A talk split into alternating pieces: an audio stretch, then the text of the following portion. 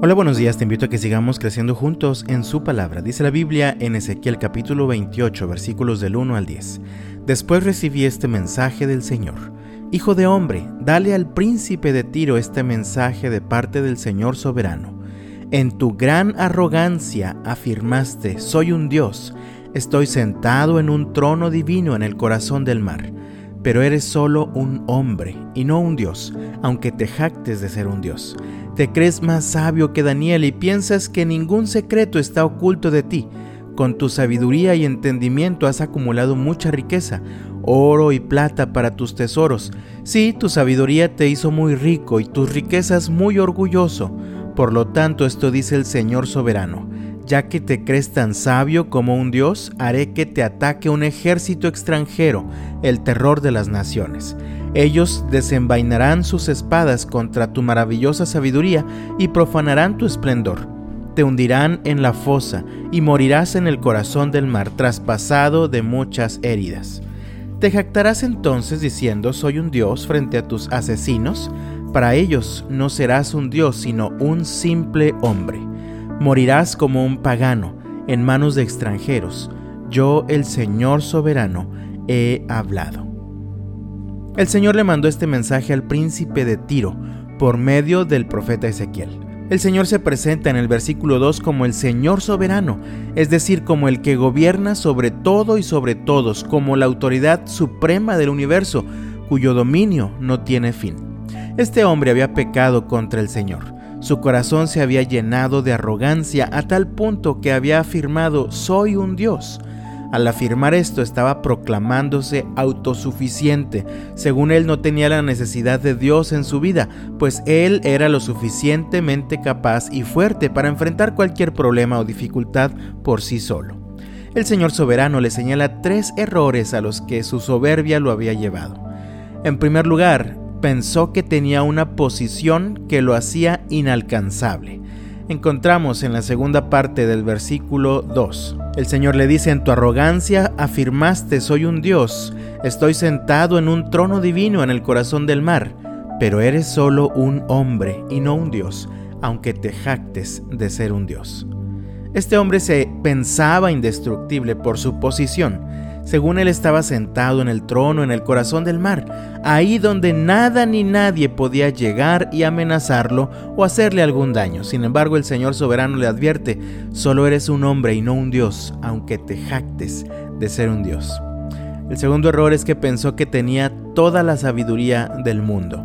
Leemos en el versículo 3, te crees más sabio que Daniel y piensas que ningún secreto está oculto de ti. Este hombre pensaba que era tan listo, tan inteligente, que sus decisiones siempre serían las mejores, que no necesitaba escuchar el consejo de alguien más. Pensaba que nadie le podía hacer daño, pues siempre tendría una mejor estrategia para salirse con la suya. Finalmente, vemos que no fue así. El tercer error es que pensó que tenía el dinero suficiente para triunfar. Dice el versículo 4, con tu sabiduría y entendimiento has acumulado mucha riqueza, oro y plata para tus tesoros.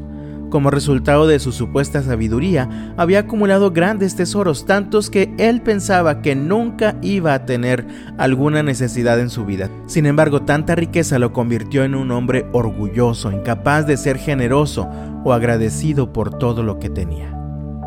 Mi amado, si la posición, la sabiduría o las riquezas que puedas tener no te llevan a honrar a Dios, entonces no te sirven para nada.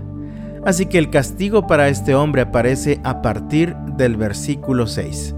Por lo tanto, esto dice el Señor soberano, ya que te crees tan sabio como un Dios, haré que te ataque un ejército extranjero, el terror de las naciones ellos desenvainarán sus espadas contra tu maravillosa sabiduría y profanarán tu esplendor. Te hundirán en la fosa y morirás en el corazón del mar, traspasado de muchas heridas.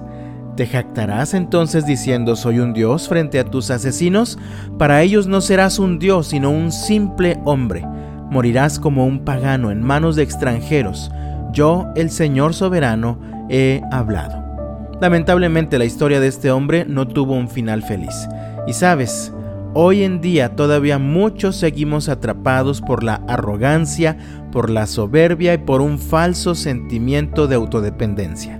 Pensamos que por la posición que tenemos o por la sabiduría que tenemos o por las riquezas que tenemos somos indestructibles, somos autosuficientes, que no necesitamos a Dios en nuestra vida.